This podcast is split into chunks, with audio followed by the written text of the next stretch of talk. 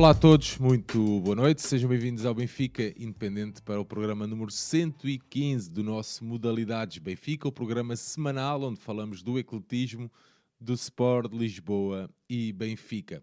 Neste episódio tenho aqui a acompanhar-me o meu amigo João Santos. João, olá, boa noite, bem-vindo mais uma vez. Boa noite, Sérgio. Hoje sem, sem Vitores do Posto que nos abandonaram uh, por motivos familiares, por bons motivos. Uh, verdade, cá estamos a cumprir a, a nossa cota de carolice no que diz respeito ao ecletismo, com muitos jogos para pa falar, com muitas vitórias, com algumas derrotas que, que também temos que falar delas. E eu vou-te já estragar o alinhamento, começando já com duas notas um, importantes. Uh, a primeira e mais importante de todas é, é falar naquilo que aconteceu na Turquia e na Síria. Yeah um, expressar toda a solidariedade com, com os, os, respectivos povos, com, com os portugueses que lá vivam e dar mais uma vez. Eu acho que é, que é algo que se fala pouco ou que se fala menos do que se calhar se via falar neste, no mundo benfiquista e que talvez merecesse um bocadinho de atenção agora também à altura do aniversário, que é a Fundação, a fundação um, que é um, tem que ser um orgulho para todos nós rapidamente pôr mãos à obra e e vai contribuir para, para ajudar aquele povo que precisa. Portanto, o meu bem-aja quem, em quem teve a iniciativa e, e, toda a solidariedade do mundo para, para o povo daquela, daquela parte do mundo que, que já não vivia tempos fáceis, uh, ainda para mais agora com esta tragédia. A outra nota, e é a grande, já uma das grandes notas do ano de destaque no, no desporto, uh, tem que ver com o LeBron James. Uh, o LeBron James está longe de ser o meu jogador favorito. Acho que. Acho que. LeBron, LeBron James ou Michael Jordan? Pá, isso nem há questão nenhuma. Uh, ok. LeBron James, LeBron James ou Kobe Bryant? Aí vacilo um bocadinho mais. Aí já digo, já digo LeBron James. Uh, John Stockton ou Carlos Lisboa? É pá, eu sou coração mole e Carlos Lisboa. Mas só deixar aqui o, a nota. Um, aliás, há um, um facto muito curioso que é o LeBron James fez ontem passou a marca de, de outro monstro do basquetebol, da Karim Abdul-Jabbar, uh, com 38.390 pontos, com 38 pontos no jogo, batendo o recorde de 38 anos tendo ele próprio 38 anos. Portanto, as estrelas estão alinhadas e o 38 vai ser o número em voga este ano. Só, até o LeBron James sabe disso, portanto, podemos estar. Linda, linda é ele aparecer agora, tipo, com uma camisola da. Estás a ver do Benfica a dizer 38. Não, porque, não, porque ele é, porque ele é Nike. Yeah. Ele é patrocinado pela Nike, portanto, não, não vai acontecer. Mas é, é factual, é um recorde, um recorde que já durava há 38 anos, é um marco absolutamente fantástico. Um, de uma carreira fenomenal uh, e que não me impede. Lá está, é tal coisa, nós às vezes fazemos isso para, para elogiarmos alguém, e para mim, Michael Jordan é de longe o melhor jogador de basquetebol da história, mas para elogiarmos alguém não temos de dizer mal dos outros, e LeBron James é um grandíssimo jogador de basquetebol e uma lenda, uma lenda viva do basquetebol, ainda em atividade, vamos ver por quantos mais anos mas é, é, absolutamente fantástico. E tem, essa, tem também a curiosidade, como o Paulo está a referir, que yeah. é bateu recorde de pontos, mas a equipa acabou por perder o jogo. Até aí lembra Jordan, porque Jordan bate o recorde de pontos no playoff, uh, que ainda hoje subsiste, em Boston, e ficou danado da vida porque a equipa perdeu o jogo. Portanto, essa é a beleza do, do desporto no coletivo e mas aqui destacar o, o facto individual, que é, que é um marco de uma carreira incrível e que, que vai ficar para sempre na história e que nós somos sortudos de ter, ter a oportunidade de, de acompanhar. Uh, João, é o, achas, achas que ele entrava no 5 inicial na Pova ou não? É pá, não sei. Entre, não vou, não vou, não... entre o LeBron James e Ivan Almeida, eu tenho, eu tenho as minhas dúvidas. não, vou, não te vou picar já. Muito bem, João, excelente introdução. Dar as boas noites aqui à malta que já nos acompanha também em direto no chat. Já sabem que contamos com a vossa opini opinião, com a vossa participação. Mas antes de irmos à, ao, ao, programa em si, também tenho aqui uma nota inicial que queria partilhar convosco. Quando nós pronto, alavancámos o, aqui o nosso projeto, Benfica Independente. Uh, passado um pouco, um bocadinho de tempo, começou-se a falar da possibilidade de criar ou de deixar, uh, aproveitar estes formatos, né? para deixar uma prova física de, de, toda a história do Benfica. E foi com muito agrado que, que, que saiu mais um capítulo da história gloriosa, uh, com o Nuno Picado, com, com, com o Alberto, o Alberto Baquero, sim, e o Alberto, o Felipe Inglês e o Alberto, era assim que eu queria dizer. E está é um trabalho incrível, está um trabalho de pesquisa incrível, está uma conversa super agradável. Pá, é, o tempo é longo, mas é o que é, é o que tem que ser, é mesmo assim. Uh, e o Benfica Independente realmente a fazer um grande, grande trabalho neste aspecto. Portanto, no final desta semana uh, estará disponível em todos os agregadores de podcast. Não vai estar disponível em vídeo porque Infelizmente a minha vida não me permitiu que no fim de semana nós conseguíssemos fazer isso. Éramos para ter feito aqui em casa, com as condições, este episódio especial e dar-vos também essa, esse mimo em vídeo com uma qualidade ainda superior. Mas pronto, o episódio está muito bom, já tive a oportunidade de ouvir, está dividido em dois episódios, portanto fica já aqui o convite. Quem quiser saber um bocadinho mais da história do Benfica, ou quem quiser recordar alguns momentos, já sabe, história gloriosa. Também se fala de modalidades em todas as épocas, portanto, uh, quis trazer também aqui nota introdutória este nosso, nosso de todos, esta nossa de todos, história gloriosa. Deixa-me deixa corroborar, porque eu também já, já tive a oportunidade de ouvir. Aliás, não é só este episódio, todos os episódios que foram gravados desde a década de 1904 são absolutamente fantásticos e, e é é serviço público benfiquista mais uma vez e é um, um legado, mais não seja, uh, já é um legado fantástico que o projeto Benfica Independente deixa. Portanto, recomendo a toda a gente que, que ouça porque, porque vale, vale muito a pena. Muito bem, vamos então dar, eh, depois destas, desta conversa um bocadinho mais uh, mais, será, mais sentimental, diria, diria, assim. Vamos então dar andamento, até porque hoje estou só com o João e temos muitos jogos para falar. E João, vamos começar com um dos episódios mais tristes, provavelmente, deste fim de semana. A nossa equipa foi até ao Clube Desportivo da Povo perder por 60-59. A nossa equipa de sénior masculina de basquetebol, um jogo da 20 jornada da primeira fase da Liga Betclic. Uh, Bom, nem sei o que diga. Primeiro quarto 14-19, segundo 29-30, o terceiro 49-46 e o Clube Desportivo da Povo a vencer este jogo por 60-59, João. Sérgio, uh, em primeiro lugar, deixa-me dar, uh, deixa dar os parabéns àquele público fantástico da Povo que mais uma vez encheu o pavilhão e, e criou um grande ambiente que também com certeza ajudou a equipa. Essa é a primeira nota que eu tenho a dar. A segunda nota, eu já disse em off e digo aqui, eu não vi o jogo inteiro. Eu apenas vi o último quarto e tinha intenção de ver o jogo inteiro, mas eu enervei-me tanto com o último quarto que decidi que não valia a pena, não me merecia a pena estes indivíduos que andaram a passear camisolas em campo um, que me fizessem perder do meu tempo para ir ver aquilo que foi um jogo absolutamente miserável. Uh, o Povo é uma equipa muitíssimo bem treinada pelo João Ricardo. É uma equipa que a nós em especial, já não é desta época, o ano passado também já assim foi, especialmente do ponto de vista defensivo, nos causa imensos problemas. Uh, nós temos sempre, nós temos sempre scores muito baixos um, a jogar com o Povo. Já no primeiro jogo da, da primeira volta marcámos, creio que 65 pontos, ou 63. Portanto, não foi, não foi bom. Um, conseguimos fazer pior. O Benfica consegue ter dois períodos que marca abaixo, abaixo de 15 pontos, que é paupérrimo. E o do último período que vi, havia um Benfica que não era uma equipa, era um, era um conjunto de jogadores a jogar cada um para o seu lado, a não conseguir explorar vantagens. O, há dados estatísticos impressionantes deste jogo. Um, o que me saltou à vista durante, durante aquele período que eu vi o jogo foi que os Irbes sozinho ganhou mais ressaltos ofensivos que a equipa do, do Povo inteira. Uh, e ali naquela fase que eu vi, ganhou 5, 6 ressaltos ofensivos e todos eles terminaram da mesma forma, que foi a bola assim para, para fora. E o Benfica a, a tirar imediato 3.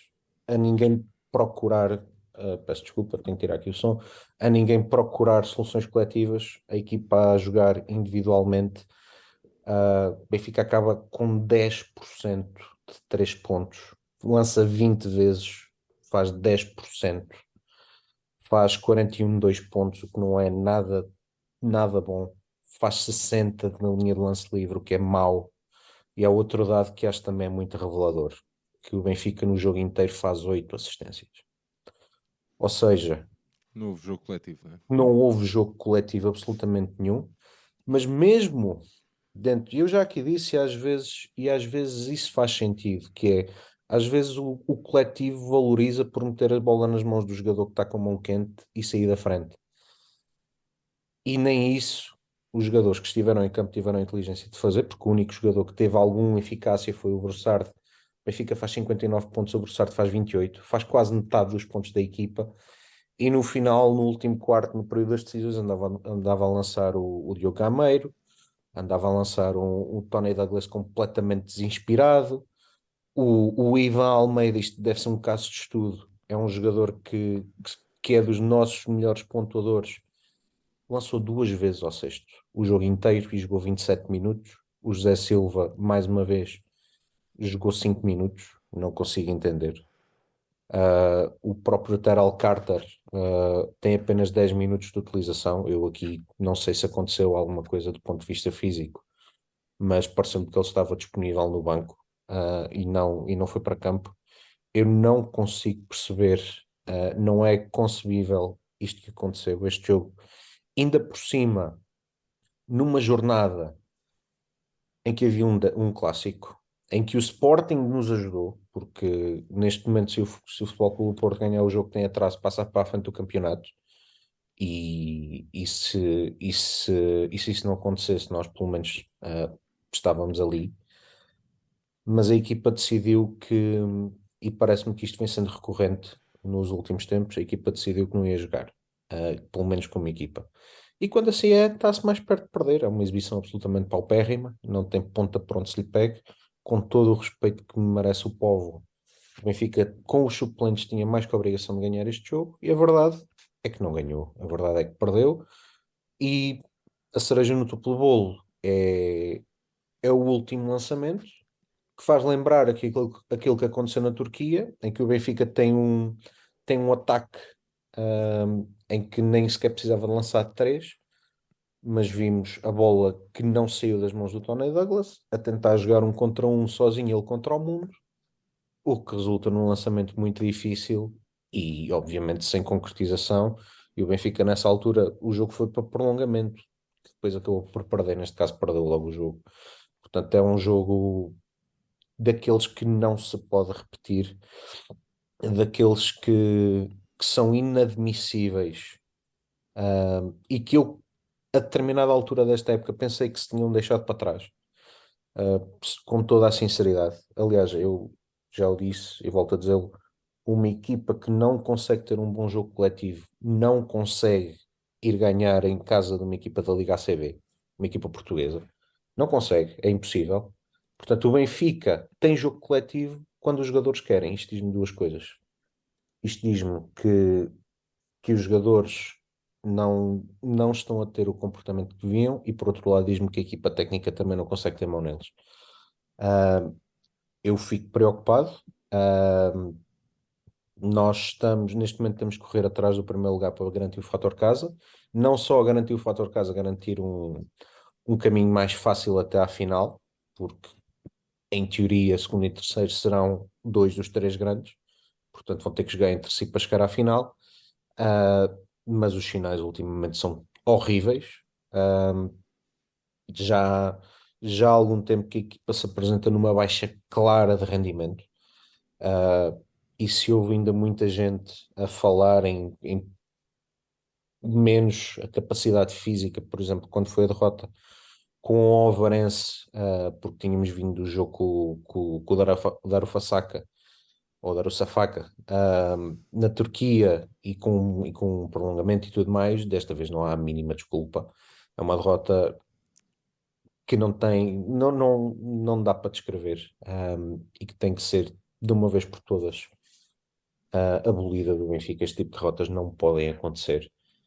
Vamos ver. Uh, Benfica agora vai jogar com vai jogar novamente com o Avarense fora para a Taça de Portugal e vamos ver que Benfica é que aparece. Se é um Benfica que quer jogar como uma equipa ou se é um conjunto de individualidades dispersas e se assim for, uh, não digo que vamos perder, mas vamos passar mal em Ovar.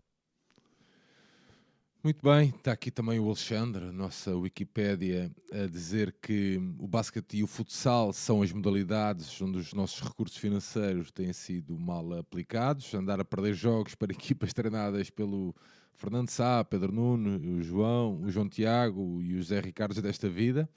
O Paulo Gomes também diz que acabamos por não aproveitar a derrota do Porto. É assim, muita malta aqui indignada, e como é óbvio, é mais que normal com esta derrota uh, na Póvoa de Varzim, frente ao Clube Desportivo da Póvoa.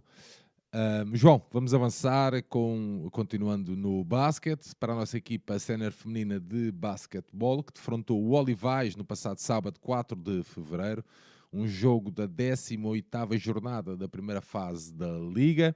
E o Benfica foi até o pavilhão, ao pavilhão Engenheiro Augusto Correia vencer o Olivais por 74-96, com a Joana Soeira, Marta Martins, a Dragana Zubac, a Rafaela Monteiro, Monteiro e a Courtney Warley. No primeiro quarto, 14-20. No segundo, 39-42. No terceiro, 53-70. E o Benfica a fechar então no quarto com 74-96, João. Sérgio, aqui já, já a semana passada assim foi, na semana passada ainda foi mais complicado. Uh, o Benfica sem a Carolina Cruz mais uma vez e sem a Compal, uh, com problemas físicos. Esperemos e, e, digo já, o campeonato agora vai parar porque vai haver uma pausa para seleções, mas esperemos que esta pausa seja, seja o suficiente para elas recuperarem, porque de facto a rotação do Benfica está muito curta. Este não era um jogo particularmente difícil. Uh, estamos a afrontar o décimo classificado do campeonato. Tem sido umas equipas, uma das equipas mais frágeis do, do campeonato. Mas pontuou bastante. Pontuou bastante, é verdade. Uh, aliás, essa, essa é a imagem de marca da primeira parte. É uma primeira parte com uma pontuação muito alta. E eu acho que, que, que a pontuação muito alta resulta de pouca intensidade defensiva, tanto de um lado como do outro. É verdade que as equipas Uh, também foram bastante certeiras, especialmente ali no, em certa altura do segundo período. Uh, há ali um período em que, em que as equipas basicamente marcavam tudo o que lançavam, especialmente fora. O, o Benfica faz, após começar o, o, o, segundo período, 100 pontos, ali 3 minutos. O Benfica faz 5 triplos até ao final do quarto, o Olivais faz 5 em 6 tentados. Portanto, estava aqui muito lançamento fora mas também resultado em, em jogadores a chegar atrasadas, a, a, a, não conseguirem contestar bem os lançamentos, a serem tiros mais ou menos abertos e com, e com melhores percentagens. E foi assim que foi mais ou menos caracterizada a, a primeira parte. Ambas as equipas a, a, defenderem, a não defenderem muito bem. O Olivais melhor no jogo porque, como é óbvio, tem um déficit de qualidade maior e conseguiu pôr ali algumas dificuldades. Também tem algumas jogadoras com, com, com qualidade em especial a poste delas, que é, que é uma, uma brasileira, Maria Oliveira, que é muito alta, é mesmo muito alta e muito intimidadora. Ela acaba o jogo com 18 pontos e 13 ressaltos e, e por aí causou algumas dificuldades ao Benfica. Mas o Benfica no terceiro período vem, vem decidido e uh, vem decidido a decidir o jogo, basicamente. Passa, passa a expressão. O Benfica aumenta em muito a intensidade defensiva e o aumentar a intensidade defensiva tem dois, tem dois efeitos uh, que, que esta equipa beneficia muito. O primeiro, obviamente, é sofrer menos pontos. Uh, e o segundo é recuperar mais bolas e poder depois sair em contra-ataque. E o Benfica conseguiu fazer isso muito bem, uh, destacar a grande prestação individual da Joana Soeiro. A Joana Soeiro, mesmo. Acaba com 24 pontos. Né? Acaba com 24 pontos, mesmo parecendo-me limitada, continuando uma ela no último jogo com o Cabo Madeira estava claramente limitada fisicamente, ainda me parece algo limitada mas mesmo assim faz uma exibição de grande qualidade. Não só só 24 pontos, ela acaba com mais 9 assistências e 4 ressaltos. Uh, e o Benfica, o Benfica com isso consegue disparar no marcador. Acho que é aqui no, no terceiro que, que, faz a grande diferença, não é? Faz a grande diferença. Uh, 28-14, acho eu, parcial. Acho eu, mais, acho eu. Sim, sim, o Benfica faz, faz 28 pontos, uh, sofre apenas 14, portanto, marca mais e sofre menos do que tinha sofrido em qualquer um dos outros quartos e depois acaba, começa também o último período com muito forte, uh, em minuto e meio, portanto o Benfica chegou ao último período com 17 pontos de vantagem, em minuto e meio já em 24, uh, e o jogo completamente arrumado, o Eugênio e bem, aí a partir, deu mais um, dois minutos com as jogadoras principais, depois deu muita rotação, toda a gente foi a jogo, toda a gente marcou, uh, e o Benfica tem um último, um último período muito tranquilo, Uh, acaba com, com uma vitória justíssima. Uh, já deu os destaques individuais da, da Maria Oliveira, da Joana Soeiro, dar também da Courtney, mais uma vez naquele jogo, uh, muito dela, de, de, procurar todas as bolas que caem ali num, num, espaço de dúvida, lutar por ressaltos ofensivos. Ela acaba sempre por ser muito útil e fez 16 pontos e, e 7 ressaltos. E depois dar aqui um destaque a uma, a uma jogadora também que não tem uma folha estatística extraordinária comparada com estas jogadoras, que, que é a Catarina Frederico, que tem, tem tido poucos minutos, mas ela aos poucos e poucos parece-me que, que vai dando ali algum, algum ainda, tempo. Ainda mete sete, sete, bolinhas. Mete sete bolas, mete quatro ressaltos, uh, três roubos de bola, uh, ainda faz um, um desarme lançamento mesmo in your face. Uh, portanto, é uma jogadora que eu acho que tem ali alguma qualidade, é muito jovem ainda. Quando nós falamos de juventude, por exemplo, da Marta ou da, ou da Carolina Cruz, a Catarina ainda é mais jovem, portanto, é uma jogadora que tem muito a crescer e que eu acho que provavelmente quando chegar à altura da decisão vai contar muito pouco, vai ter muito poucos minutos, mas que pode ser um talento a vir a, vir a ser desenvolvido nos próximos anos e parece-me que a contribuição dela neste jogo foi uma boa contribuição. Portanto, o Benfica um, garante mais uma vitória. Com esta vitória fica, lá está, a outra, a mais uma vitória de garantir o primeiro lugar da fase regular. Parece-me que é um pro forma nesta altura. Não tenho dúvidas nenhumas que o Benfica vai ser o primeiro classificado da fase regular. Vamos ver se mais uma vez invicto ou não, mas uh, o primeiro lugar parece-me assegurado. E pronto, e, e, agora há pausa para, para os Jogos da Seleção Nacional e o Benfica volta a competir um, eh, no fim de semana 18 e 19, eu acho que ainda não há data para o jogo, uh, contra o, o vencedor de, do, do jogo entre Jogueira e Cabo, isto é para uma eliminatória da Taça de Portugal, portanto este jogo ainda não aconteceu, ao que sei, uh, mas será disputado, julgo, exatamente no Pavilhão da Luz, no fim de semana 18 ou 19, ainda não há, ainda não há data. De fevereiro. De fevereiro, exatamente. Portanto, próxima portanto, semana. Próxima... Não, há, não há jogos de bola nem nada, portanto, a malta não tem desculpa para não aparecer no pavilhão. Exatamente. Muito bem, João, vamos avançar então uh, para a nossa equipa de futsal masculina, que na quarta eliminatória da Taça de Portugal foi até ao pavilhão Dr. José Maria Antunes Júnior em Torres Vedras, vencer o Torriense por uma bola a duas. Benfica uh, apura-se assim para os oitavos de final desta prova. O Benfica aqui entrou com o 5 com o Léo Gugliel, Afonso Jesus, o Gonçalo Sobral, o Arthur e o Carlos Monteiro. E ao, e ao intervalo o Benfica já vencia o Torriense por duas bolas a zero. Sérgio, um, aqui o contexto é importante, ou seja, estamos a falar do Torriense, que é uma equipa que está na segunda divisão, mas a meu ver é, é, claramente superior a várias equipas da primeira divisão hoje em dia. É um projeto que claramente eu julgo que será uma das equipas promovidas e é um projeto que me parece muito bem estruturado. Dito isto, uh, o Benfica acaba por não fazer um jogo por aí além, acaba por ser um jogo QB. Uh, isto porque um, o Benfica não foi capaz, ou raramente foi capaz de criar desequilíbrios a este Torriense. Uma equipa muito bem organizada, muito lutadora, e que o Benfica não teve habilidade para conseguir desmontar.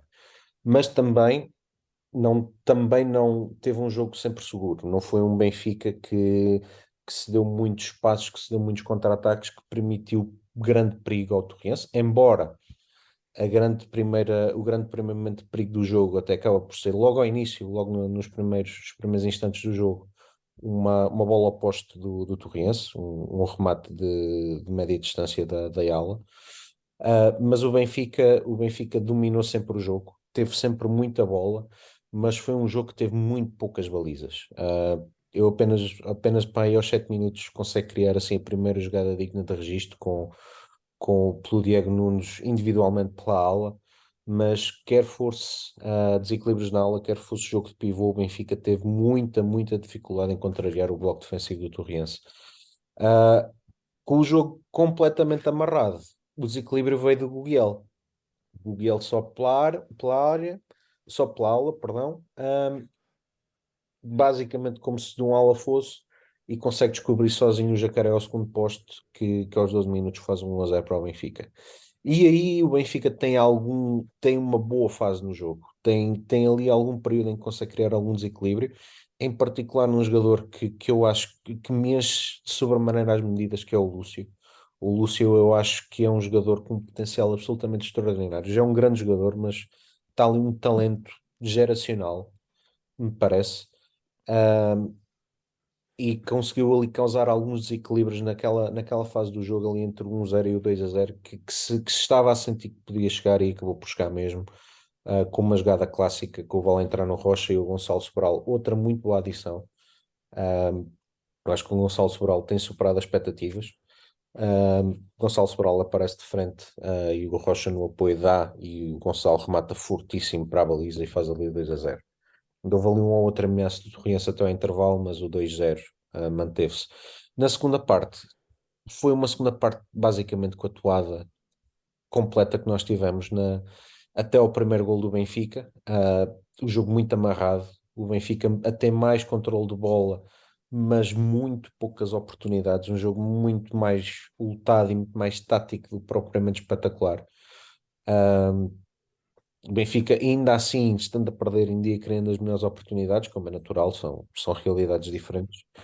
Uh, o, o, Torriense mete o, mete o 5 para 4, mas mesmo o 5 para 4, muitas vezes o Benfica não se quer deixar que o Torriense conseguisse pôr o guarda-redes em campo e eles apenas conseguem reduzir aos a 5 segundos do final, em que o Benfica de facto apanhado com a defesa a dormir Uh, mas a 5 segundos do final já não havia nada a fazer. O Benfica acaba por ganhar, acaba por ganhar bem num jogo QB, um bocado sem saborão, uh, mas o objetivo cumprido de passar à próxima ronda da, da taça, que soubemos hoje vai ser com o Candoso, uh, nos oitavos de final, e também convém dar esta nota: é um, é um sorteio simpático.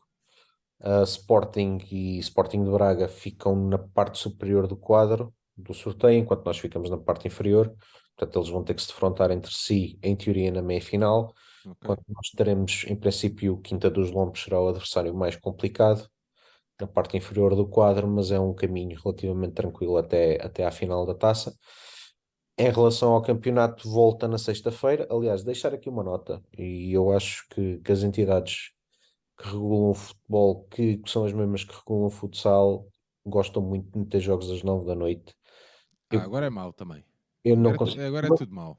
Não consigo bem entender esta fixação com as 9 da noite. Eu uh, também não, dava-me mais jeito às 10, pá, que eu sei às 9 e meia. Às 10 era capaz de ser melhor.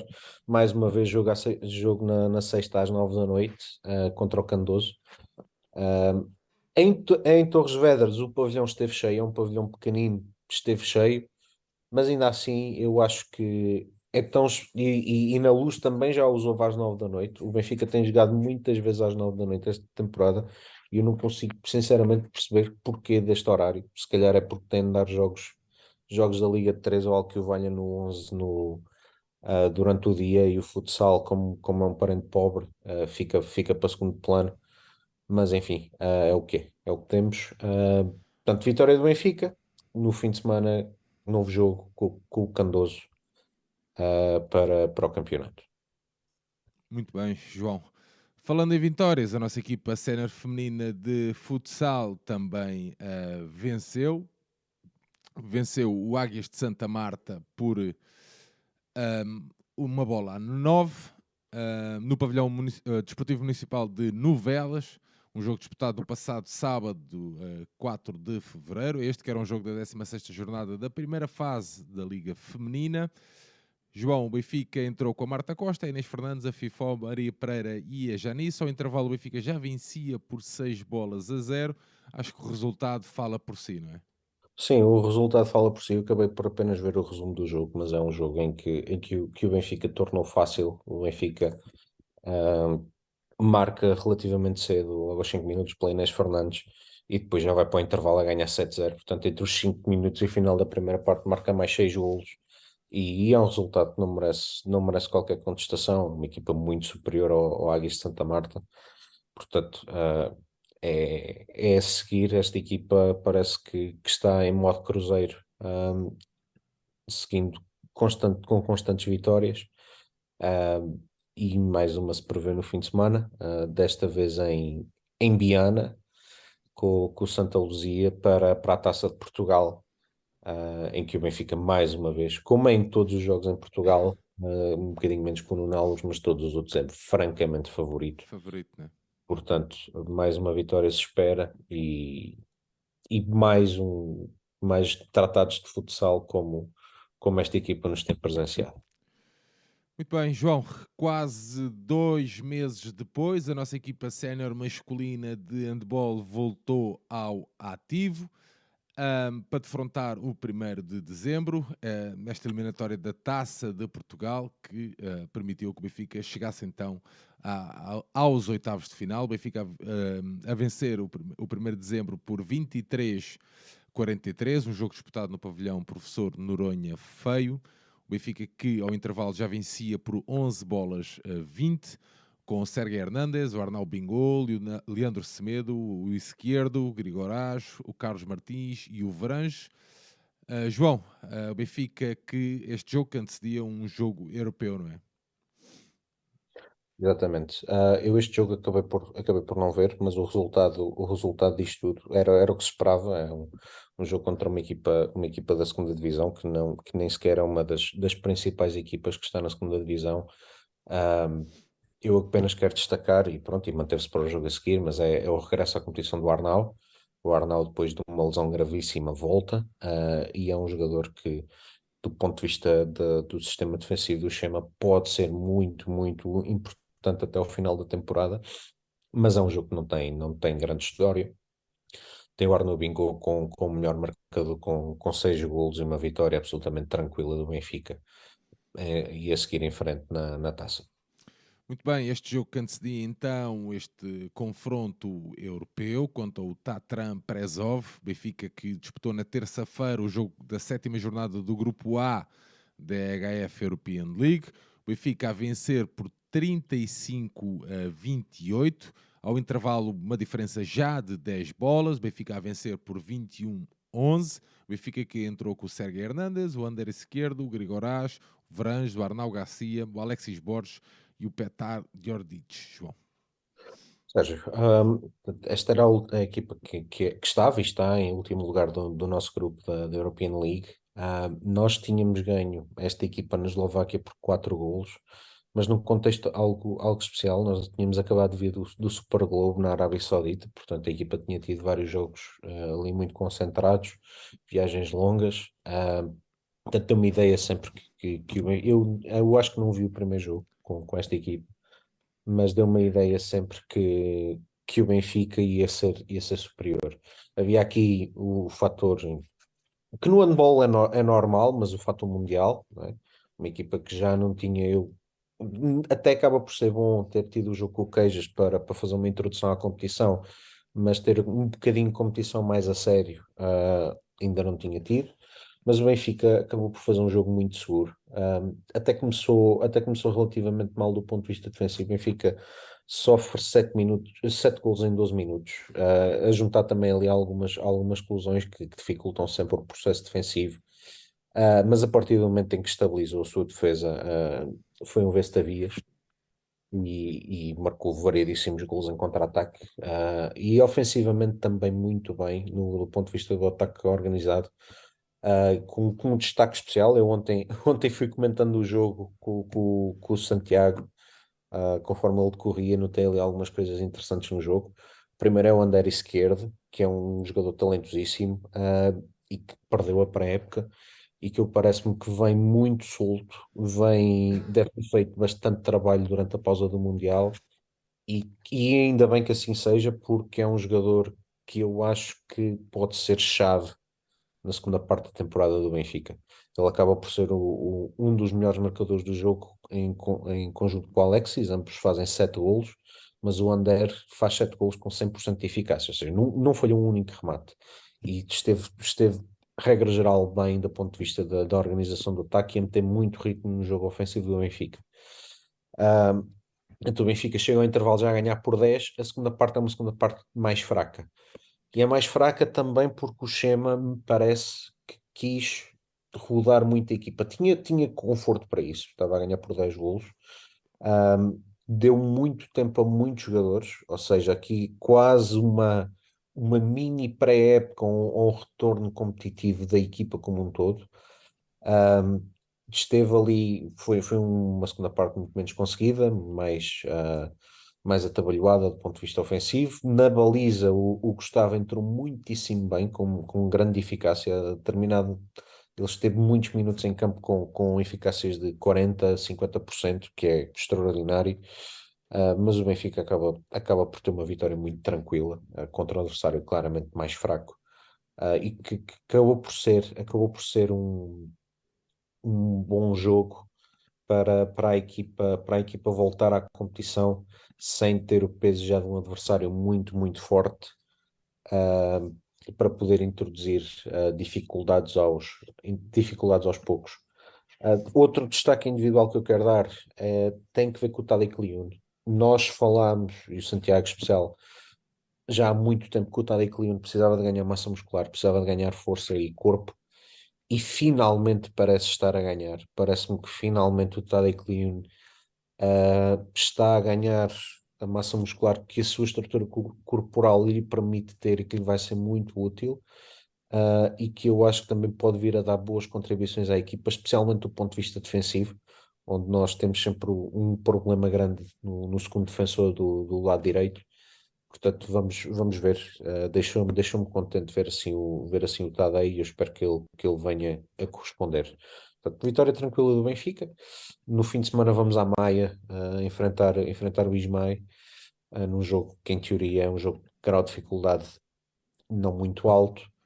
Depois a preparar um, na antecâmara daquilo que sim que é um jogo importantíssimo na Alemanha frente ao Göppingen, a meio da semana que vem, no dia 14 Portanto, uh, na próxima, na próxima terça-feira, um jogo muito mais difícil e que temos obrigatoriamente que ganhar se queremos aspirar a mais que o quarto lugar no grupo e num emparelhamento na, na próxima fase da, da competição mais fácil. Não, o Benfica vai ser apurado, sem dúvida nenhuma, uh, mas se nós perdermos, eu, eu não tenho as contas feitas, mas eu julgo que se perdemos em Göppingen, ficamos logo a rodar de qualquer lugar que não seja o quarto e um, um caminho muito difícil depois para chegarmos. A partir dos oitavos, né? A próxima é oitavos a seguir aos grupos, né? A próxima, próxima fase é oitavos, sim. Hum, okay. Oitavos, quarto e depois Final Four. Mas eu diria que se nós ficarmos em quarto, vamos ter um caminho muito complicado para, para depois chegarmos a, a fases mais avançadas. Muito bem, João, já a nossa equipa sénior feminina, depois de ter sido uh, arredada né, a possibilidade na EHF European Cup, depois também da, da presença nas, na, na Final Four da Taça e nos quartos de final da Taça de Portugal, o Benfica voltar aqui às contas do campeonato, a ir até o Algarve defrontar a escola Gilianos, um jogo da 12 jornada do campeonato e o Benfica a vencer por 40, uh, 25-43 este jogo. Uh, João, o Benfica ao intervalo já vencia por 14-24, uh, com a formação inicial do Benfica, com a Isabela Ferrarina, a Mariana Costa, a Madalena Pereira, a Mihaela Minciuna, a Ana Silva, a Ana Bolzan e a Alina Molkova. João. Sérgio, é mais um daqueles jogos que tem, tem pouca história, aliás, até pelo próprio set se vê que, que foi um set que já teve ali algumas jogadoras uh, a rodarem um, no time classificado do campeonato. Não, não, há, não há aqui grande história para contar deste jogo, uh, só o destaque para, para, para Ana Silva, para, para a Shorty, que acaba por marcar 11 gols, ser a jogadora em maior destaque. Um, e dar outras notas que me parecem mais relevantes até que o próprio jogo. O Benfica no fim de semana tem, em teoria, umas deslocações mais difíceis do campeonato. Vai jogar a, a São Pedro do Sul, que já nos causou muitos problemas no, no, primeiro jogo em casa. São Pedro do Sul perdeu sua, uma das suas melhores jogadoras, a, Francisca João Palmadeira Sade, portanto, em teoria está mais fraco. Em teoria também o Benfica é francamente favorito, mas é seguramente uh, uma das lotações mais difíceis que vamos ter no campeonato. Ainda sobre esta equipa, a dar a nota uh, da saída da Isabel Magalhães.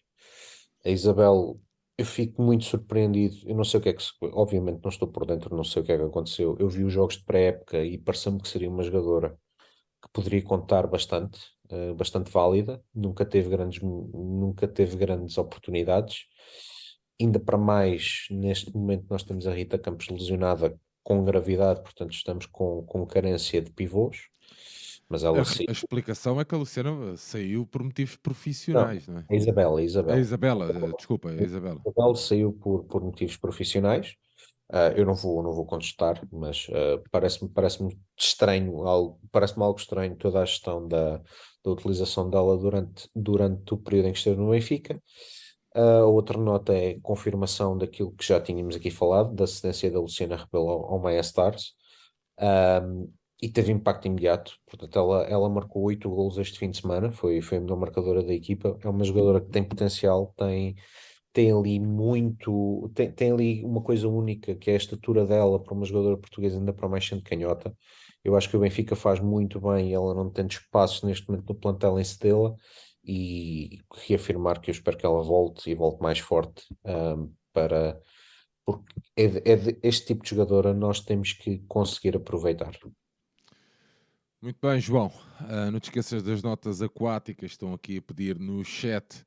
A turma do Falar Benfica está a pedir para tu não te esqueceres disso.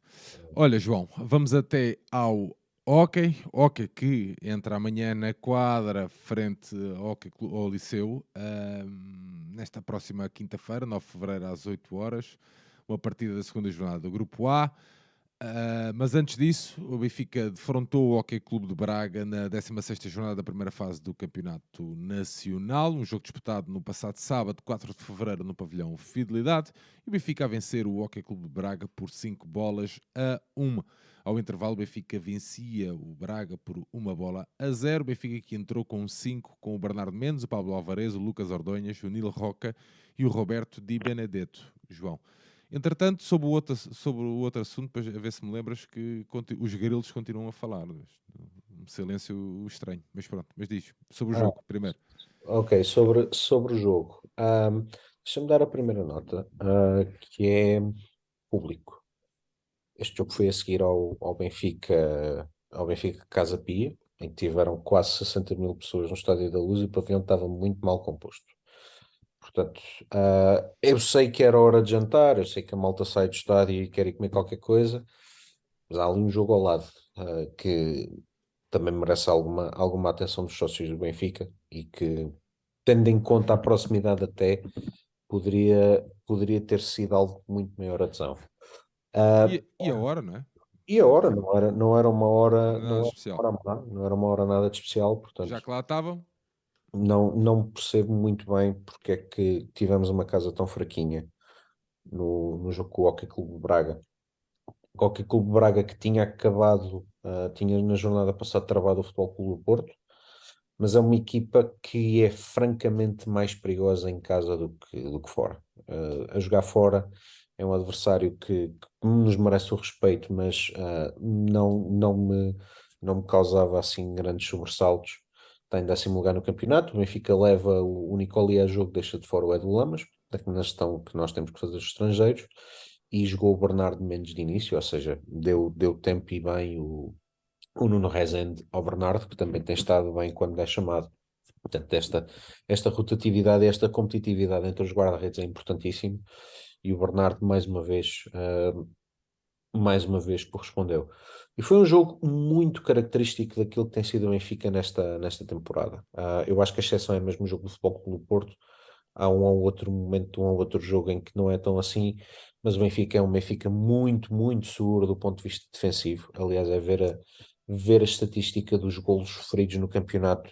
O Benfica é de longe a melhor defesa do campeonato e eu estou a puxar esses números porque eu vi-os, mas não os anotei. Neste momento, o Benfica tem 27 golos marcados, 27 golos sofridos. A única equipa perto é o Hockey de Barcelos, que tem 32. Mas se nós compararmos, por exemplo, com o Porto e com o Sporting, Benfica com 27, o Porto tem 44 e o Sporting 51 golos sofridos. Portanto, é uma diferença muito, muito grande. O Benfica é, é, neste momento uma equipa muito sólida do ponto de vista defensivo, especialmente com aquele quarteto um, em que temos uh, em que temos Ordonhas, Alvarez, Di Benedetto e, e Nilo Roca. É um quarteto que está muito, muito bem entrosado e que não permite espaços absolutamente nenhums aos adversários. Uh, e assim foi. O, o Benfica ofensivamente não deu hipótese absolutamente nenhuma, ofensivamente também fazer o jogo que é característica, procurar desequilíbrio na lateral e jogar muito com o homem da área. Mas isso não correu especialmente bem durante, durante a primeira parte do jogo. Uh, o Braga limitava-se a tentar, a tentar sair em contra-ataque para criar perigo. Quando tinha a bola, não conseguia, não conseguia criar perigo absolutamente nenhum. Até criou uma belíssima oportunidade em contra-ataque aos 7 minutos, mas foi apenas isso. Mas um jogo que, devido ao Benfica não estar especialmente incisivo do ponto de vista ofensivo, estava ali muito morno e até ter algumas dificuldades em criar perigo. Mas uh, com, com 10 minutos, o, o, o Di Benedetto saca de um lance individual espetacular, uh, com, com, um grande remate uh, de fora da área, uh, sem dar a mínima hipótese ao Nelson de Felipe a, a fazer um 1 a 0. E o Benfica um, não mudou a sua atuada. Eu acho que o Benfica até ficou mais, ficou confortável mais no jogo. Um jogo muito, muito lento, com pouca velocidade, sem dar grandes chances do ponto de vista defensivo mas ofensivamente muito, muito lento, sem, sem, criar, sem criar grande perigo. Apenas, quando, quando o Nicoli entrou, de facto, uh, surgiu mais perigo quer para um lado, quer para o outro, porque o Nicoli, conforme consegue desequilibrar o adversário, também não tem o rigor defensivo que outros jogadores do Benfica têm, mas sempre aí o Bernardo a, a corresponder e o, e o, e o, e o 1 a 0 a chegar, a chegar ao tempo do, do intervalo.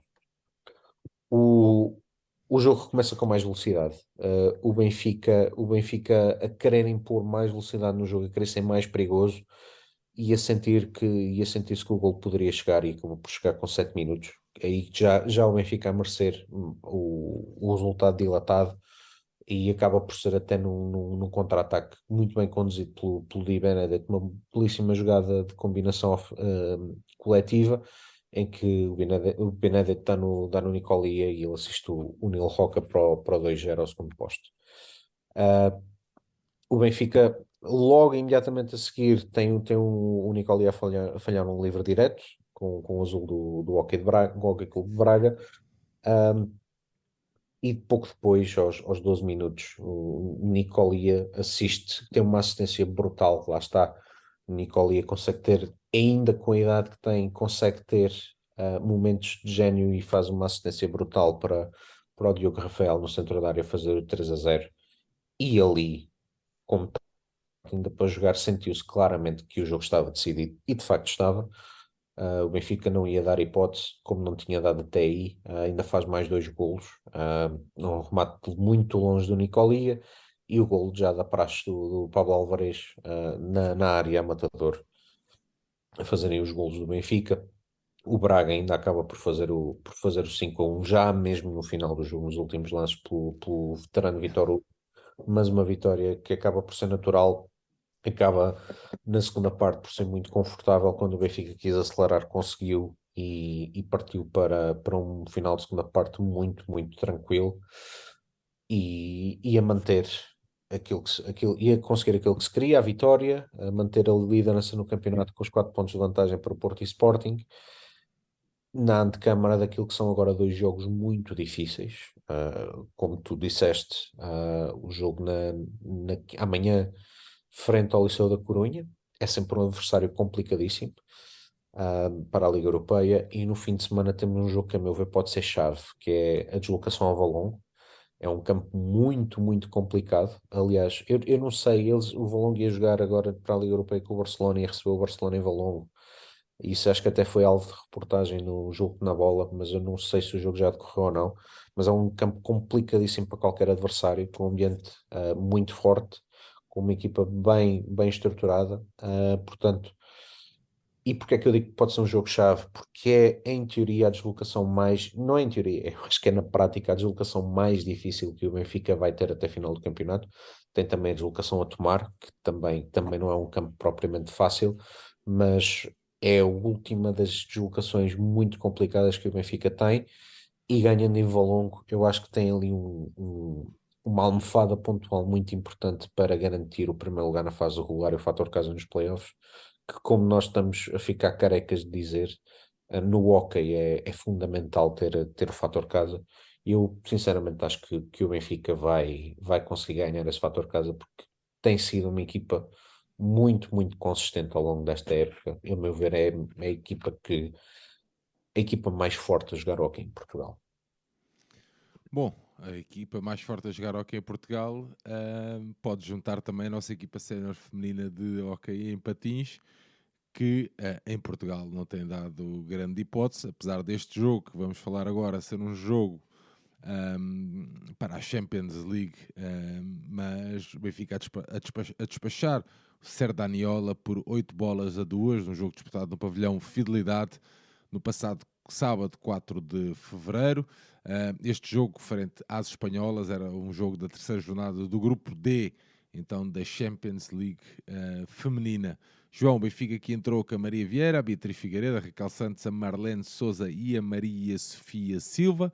Ao intervalo, o Benfica vencia por 5 bolas a 2, mas a diferença saiu do banco aqui. A diferença ou a grande figura do jogo, digo eu, não é? A Cata Flores.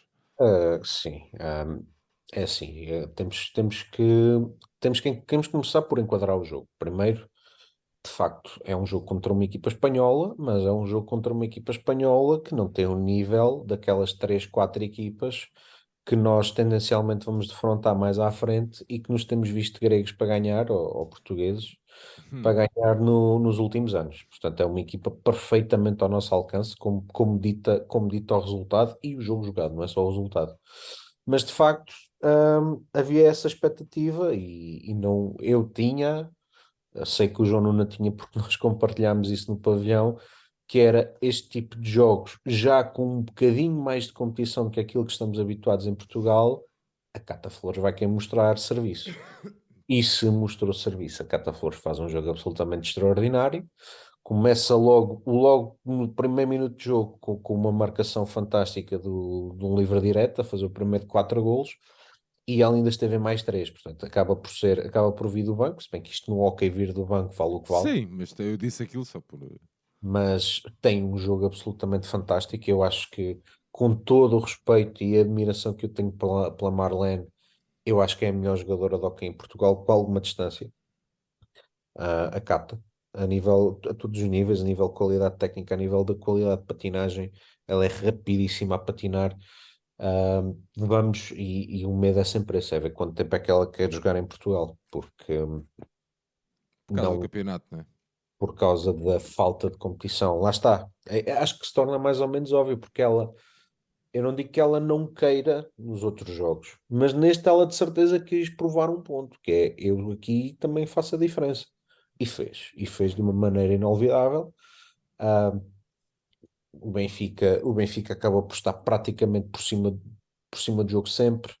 Uh, faz cinco, faz cinco golos na primeira parte com com a Cata a marcar o primeiro, depois a Maca uh, no remate lateral marca o segundo, uh, a Cata faz o faz o, faz o terceiro golo, um, o quarto é mais uma grande jogada individual e depois a Bia acaba por fazer o 5-0 isto em 18 minutos, portanto acho que também dá para ver a diferença de qualidade que existe, não eu não digo que exista a mesma diferença de qualidade para a média daquilo que são as equipas em Portugal, longe disso. Acho que é uma equipa que tem algum, algum talento, mas muito longe do talento que o Benfica tem. Uh, o Benfica tem apenas ali um período de atenção uh, ali nos últimos minutos da, da, primeira parte que dão origem aos, aos dois golos da, da equipa espanhola, mas depois na, na segunda parte, uh, na segunda parte apareceu também a Marlene, quis deixar a sua marca no jogo, acaba por fazer, acaba por fazer dois golos. Um, e a Cata fecha, fecha o jogo com chave de ouro, já quase no fim, com uma picadinha por trás da baliza e, uh, e a selar a vitória clara do Benfica por 8-2, sem, sem qualquer margem para dúvidas, a equipa, a equipa superior com, com a jogadora em, em grandíssimo destaque uh, e que claramente vai passar este grupo sem, sem grandes sobressaltos. Depois, mais para a frente, veremos como é que como é que como é que nós vamos emparelhar com outras equipas espanholas, mas esta claramente é uma equipa abaixo do nível do Benfica. Um, e, abaixo também da qualidade média espanhola, não é? E abaixo da qualidade média espanhola, sim, é décimo primeiro classificado, está, está de meio da tabela para baixo e Espanha tem três, quatro equipas que vão ser muito, muito difíceis do Benfica conseguir bater. Não serão certamente, não será certamente esta equipa.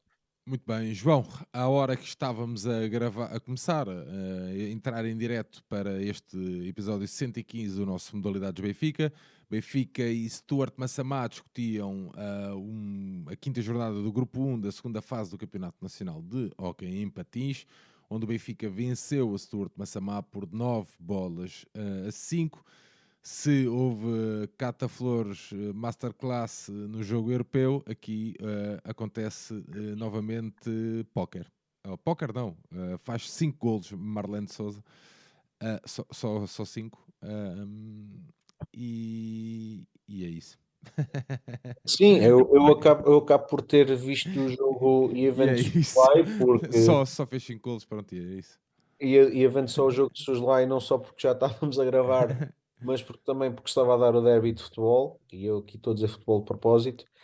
Um, portanto, não consegui ter uma grande percepção daquilo que foi o jogo, mas pareceu-me daquilo que eu vi, dos poucos minutos seguidos que eu vi, que era uma equipa já bastante mais relaxada do que foi com o jogo com a equipa espanhola, naturalmente, porque a oposição também não tem nada a ver.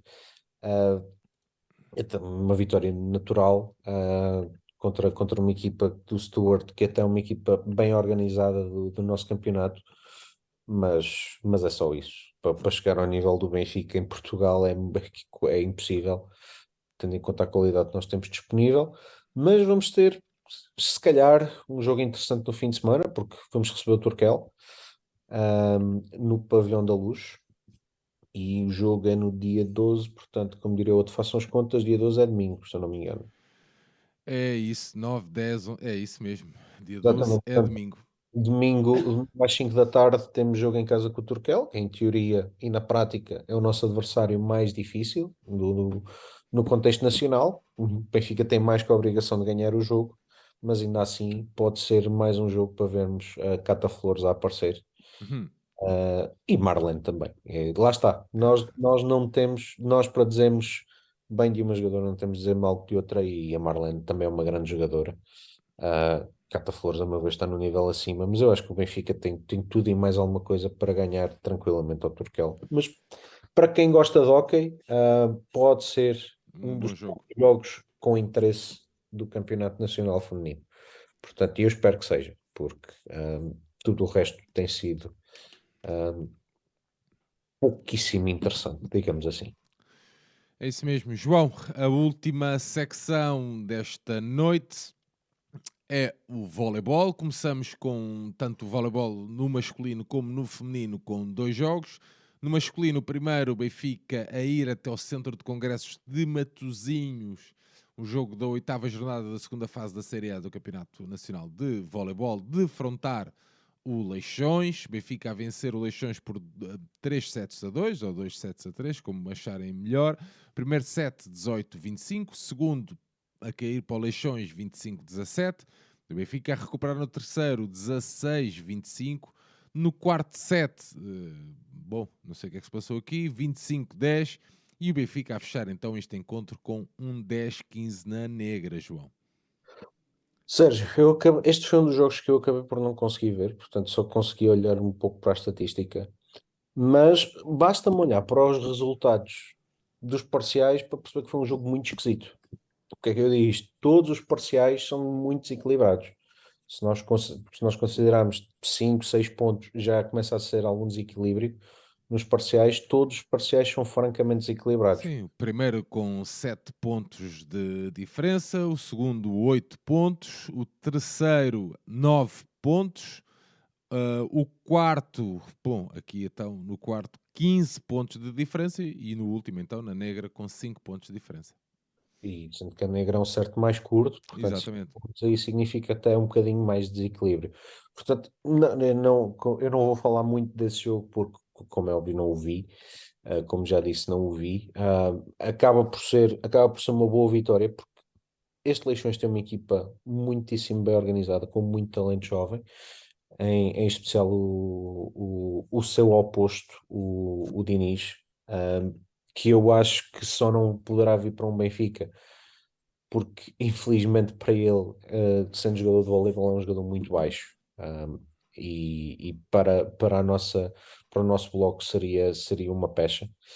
Uh, mas que, que é um terreno difícil. O Sporting no dia a seguir foi lá, foi lá ganhar também por 3-2. Uh, não me é muito mais fácil dar, dar mais notas sobre o jogo, mas de facto é estranho, dá a ideia que a equipa um, quando, esteve, quando esteve no jogo ganhou facilmente e teve ali dois sets em que, em que deu a relaxada e que, e que deixou o set fugir um, por entre as mãos irremediavelmente. Uh, mas acaba por ser uma boa vitória. Uh, o Benfica, mais uma vez, a ter o Nicola em, em bom plano, com 20 pontos. Uh, e segue, e segue em frente com, com, na frente do campeonato, que é isso que se pretende. Mas de, de, facto eu não posso dar muito mais input sobre este jogo porque acabei por não o ver. Ao muito contrário bem, do, do dia a seguir. O jogo do dia a seguir, o Benfica defrontar o Vitória Sport Clube de Guimarães, um jogo disputado no pavilhão número 2 da Luz, onde o Benfica, um, um jogo da nona jornada da um, segunda fase da Série A, um jogo disputado então no domingo. No pavilhão número 2 da Luz, o Benfica com 25-21, 25-22 e 25-23 a vencer este Vitória Sport Clube de Guimarães por 3-7-0, João. Sim, uh, com, com o Vitória foi um, foi um jogo bastante, bastante tranquilo. Um, o, Benfica, o Marcelo acabou por dar, por dar muito, muito descanso a, a vários jogadores mais utilizados e, e, e, com, com mais idade não, porque acabou por jogar o André Lopes o jogo inteiro, que, é, que é, também faz parte desse grupo. Mas o Rafa, o Japa e o Peter Wolf nem sequer a jogo foram. E não foi um grande jogo de voleibol o, o Benfica um, o Benfica ganhou de forma muito tranquila porque a diferença de qualidade existe e, e notou-se mesmo que o Benfica a jogar com, com, com, com jogadores que, que normalmente têm poucos minutos ou, jogam pouco, como, como o André Lopes nesta fase da carreira, como, como o Pablo Natan, como o Bernardo Westerman, uh, portanto todos eles, todos eles jogaram a grande maioria do jogo é um jogo basicamente de serviços mínimos. Uh, não, foi, não foi bem jogado lado a lado, mas o Benfica deu sempre a ideia que quando fosse, se fosse preciso até aumentar o seu nível de jogo, faria sem, sem grande problema. Uh, acaba por uma vitória muito, muito tranquila da, da equipa de Marcel Matos, com, com o destaque individual para o, para o André Lopes, que mesmo na idade, na idade que já tem, na sua experiência, continua a ser muito, muito competente na, na recepção e que acabou por ser o nosso melhor pontuador, acabou por fazer 13 pontos. Um, é mais uma vitória tranquila, um jogo sem, sem grande história e que o Benfica uh, ganhou uh, de forma justa, que agora tem continuidade no fim de semana, uh, em deslocação ao, ao, pavilhão do Castelo da Maia, para continuarmos a manter, e vamos manter, porque temos, temos dois, duas vitórias a mais que a fonte do Bastardo e o Sporting, onde o Benfica está lesionado e vai continuar isolado e queremos que continue invicto nesta fase do campeonato. Muito bem, João, saltamos do masculino para um, o feminino com um clássico disputado no Dragão Arena frente à JM Futebol Clube do Porto. Uh, um jogo este que era uh, da Taça de Portugal. O Benfica a perder por 3 sets a 1. Primeiro set 27-25, segundo 22-25.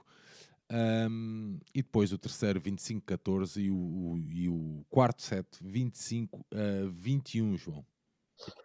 Sérgio, este era um jogo muito complicado. Um, era, era o pior sorteio possível que nós podíamos ter apanhado para a taça, jogar em casa, jogar fora, aliás, e contra a equipa da, da AJM, que é, que, é, que é uma equipa, eu acho que um, um nível um bocadinho acima de todas as outras. E ainda por cima o Benfica apresentava-se em campo sem, sem Fernanda Silva. Um, o, clube, o clube informou mais tarde, acho que já foi na segunda-feira, que ela tem uma lesão musculotendinosa do solear direito, seja lá isto o que for, uh, mas que em termos práticos resultou em que ela não jogou os dois últimos jogos e provavelmente não vai jogar no fim de semana. uh, e que é uma baixa de muito peso. É uma baixa de muito peso porquê? Porque é a única zona 4 que nós temos fiável do ponto de vista da, da recepção. A Tainara é menos má das outras, mas é muito, muito instável. Mas o Benfica, pesa embora, um, pesa embora a ausência da Fernanda, pesa embora estar a jogar fora e estar a jogar contra uma JM forte, acabou por fazer dois, os dois primeiros sets muitíssimo bons. Um, o primeiro uh, até deu a ideia que a AJM estava um bocadinho fora dela, muito instável na sua recepção, muito mais do que aquilo que seria normal. A Letícia e a Tainara, especialmente no ataque, conseguirem, conseguirem entrar muito bem, a conseguirem, basicamente fizeram todos os pontos da equipa até, até ao 9-12, em que o Benfica tinha 3 pontos de vantagem e depois acabou por, por estender essa vantagem para 11-16.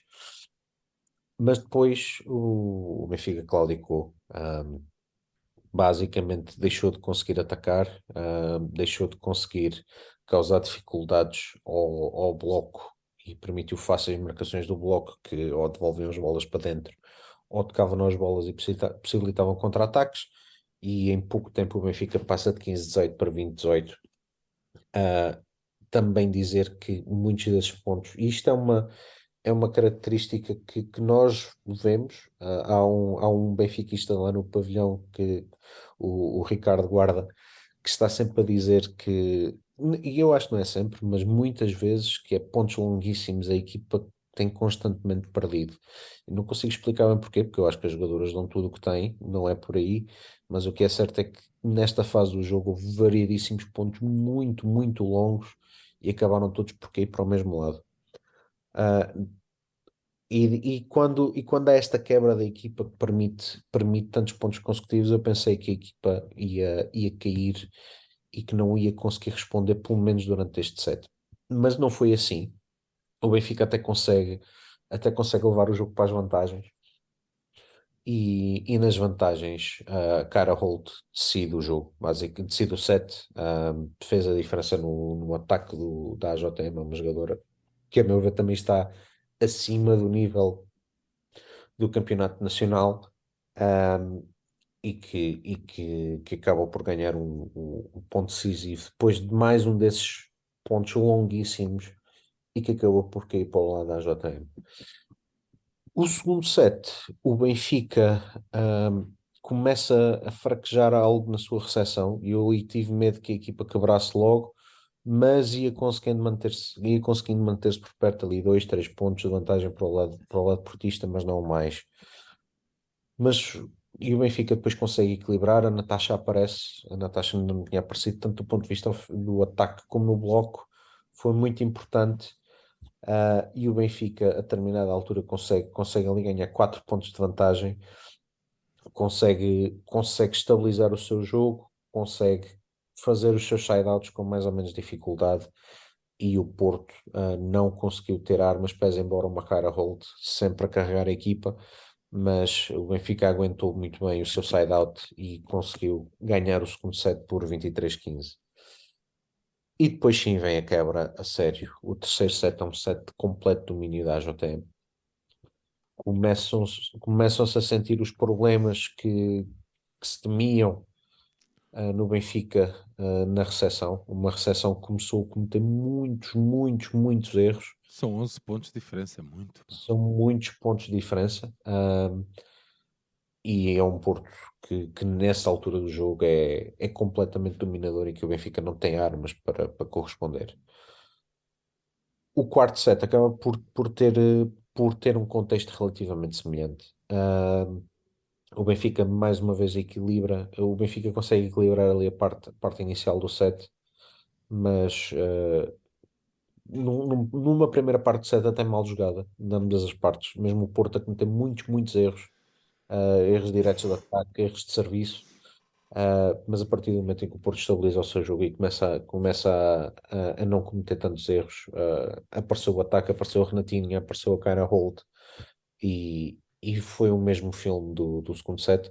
O Nuno Brits até tentou um, fazer uma alteração que não é nada comum, que foi meter a Beatriz Paiva, não para servir, mas para jogar no lugar da Alice. A Alice fez um jogo, aliás, neste e no jogo a seguir, fez dois jogos francamente inspirados. Eu acho que a Alice uh, voltou de lesão, mas está muito longe do nível que tinha apresentado antes da lesão. Um, ele, o Nuno Brites tentou pôr a Beatriz Paiva no lugar da Alice para melhorar a recepção da equipe. Com isso conseguiu estabilizar um bocadinho a recepção, mas tem o, tem o ponto contrário da balança, que é perde uma opção ofensiva, porque a Beatriz não, não ataca, as, os colegas não, não a procuram, ela também não é uma jogadora que tenha grande capacidade de ataque, portanto era ali um trade-off, uh, e entre, entre uma e outra o, o, Benfica não conseguiu nunca fechar a, fechar a diferença. Uh, o, AJM acaba por, por fechar o quarto set e fechar o jogo. Uma vitória justa, uh, uma vitória há que dizer que é uma vitória esperada. É uma equipa em teoria superior, o Benfica com, com uma baixa importante uh, e que resulta na eliminação da taça. Não é por aqui que, que a época do Benfica é uma época falhada, mas é um objetivo que se perde. A Letícia acaba, acaba por, uh, por fazer 20 pontos, em especial nos dois primeiros, nos dois primeiros sets. A partir daí tem uma exibição muito pouco conseguida nos, nos, dois, nos dois últimos. Uh, e pronto, e o Benfica a despedir-se da taça e a ter um jogo, mais um jogo muito difícil no, no dia a seguir em casa com Leixões. Exatamente, João. Esse jogo, então, disputado no pavilhão número 2 da Luz, onde o Benfica perdeu por 3-7-0, um jogo da nona jornada da segunda fase da Série A. O primeiro set, 23-25. O segundo, um, já, é, já é na primeira vez que isto acontece, parece que desligam por completo, mas pronto. No segundo, 15-25 e o Leixões a fechar favorável a elas por 20-25, João. Sim, uh, mais uma vez sem, sem Fernanda. Um, Deixa-me dizer que o resumo deste jogo é um cheirete de voleibol que nós apanhamos do Leixões. Uh, foi basicamente isto que aconteceu. O Benfica ainda conseguiu dar luta no primeiro set. Aliás, um, e, e, entrou muito bem, o Benfica entrou muito bem no jogo, a conseguir, obviamente que o Leixões cometeu uma série de falhas uh, que não pode ter a jogar, a jogar contra equipas deste nível na sua recepção e o Benfica conseguiu cavar uma vantagem, mas houve coisas que começaram a ficar imediatamente evidentes. Eu estava no pavilhão a ver o jogo e, e eram imediatamente evidentes. A equipa do Benfica tem, um, tem seríssimos problemas no seu ataque. Um, porquê? Porque a equipa do Benfica, nós já dissemos aqui mais uma vez, nunca ou quase nunca usa o centro da rede. Quando usa o centro da rede é sempre na mesma jogada. Isto já está de tal maneira, e, e quem estava no pavilhão ouviu o próprio treinador do Leixões a dizer às jogadoras em voz alta, ainda a equipa do Benfica estava a receber a bola, qual era a jogada que elas iam fazer. E acertou e o Leixões ganhou o ponto. E isto, isto denota que o Benfica tem um ataque muito, muito previsível. previsível absolutamente previsível para todos, para todos os adversários. Um, e há coisas, coisas que me custam muito a perceber. Eu, eu vi os jogos, vi jogos da pré-época desta equipa e a, a, jogadora que me faz mais diferença hoje em dia a entender é a Lila. Porque eu vi uma Lila na pré-época a jogar um nível muitíssimo superior do que aquele que tem hoje em dia. Um, com recepções, muitas delas falhadas, outras delas absolutamente previsíveis. E quando eu digo recepções previsíveis, não é só uh, jogadoras conseguirem perceber para que jogador é que vai, mas a distribuição ser muito lenta e permitir ao bloco chegar. Uh, aliás, eu deixo o exercício para quem gostar, que é ver quantos ataques um para um é que o Benfica consegue fazer. São pouquíssimos. O Benfica normalmente nunca consegue pôr um atacante um para um contra o bloco com apenas uma jogadora o bloco da equipa adversária normalmente consegue sempre buscar com duas e bem posicionadas. E isso obviamente dificulta muito, dificulta muito a tarefa de, das atacantes do Benfica. Um, entre isso e a, e a pouca variabilidade resultante praticamente só usamos as pontas e só as jogadoras da rede, nós não usamos praticamente as jogadoras das posições de trás.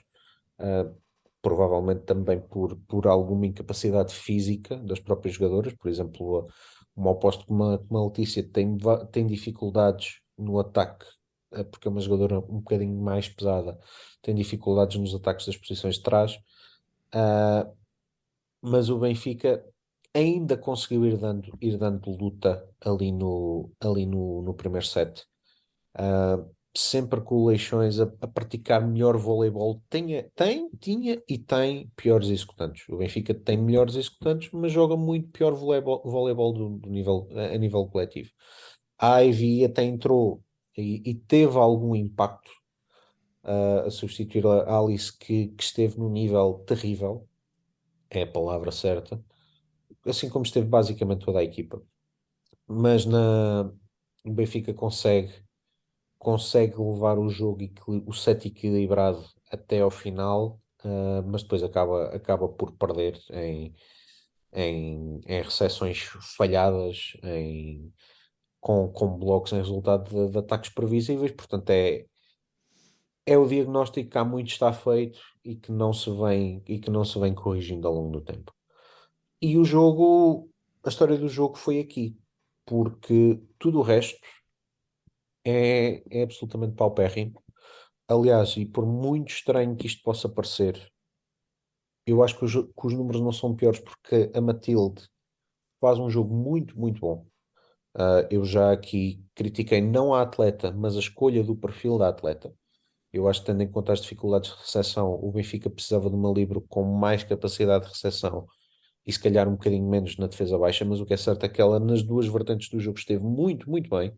Aliás, até dava pena algumas vezes ela andar a, salvar duas e três bolas por, por ponto e a equipa depois perdia o ponto. Uh, mas foi o que salvou. Eu acho que foi o que salvou da, da exibição do Benfica a exibição da Matilde, que, é, que é uma exibição, a meu ver, muito boa, mas tudo o resto é muito fraquinho. Uh, o Benfica é terceirado no, no segundo set, sem qualquer hipótese. No, no terceiro set, até volta o Leixões a entrar em falso na recepção e o Benfica a fazer 4-0 de imediato. Depois também entram em campo algumas questões da, da equipa técnica que não são perceptíveis. O, o Leixões com 4-0 pede imediatamente um time-out para corrigir. E, e, em pouco tempo tinha passado de, de 4-0 para 5-7 sem o Nuno Brites ter parado ali o, o jogo no meio destes 7 pontos perdidos, o que se exigia porque, porque o Benfica voltava a não conseguir passar uh, pelo bloco de Leixões, quer fosse menos blocos diretos, mas sempre, sempre a equipa leixonense a conseguir tocar na bola e depois a conseguir contra-ataques que, que, finalizam muitas vezes.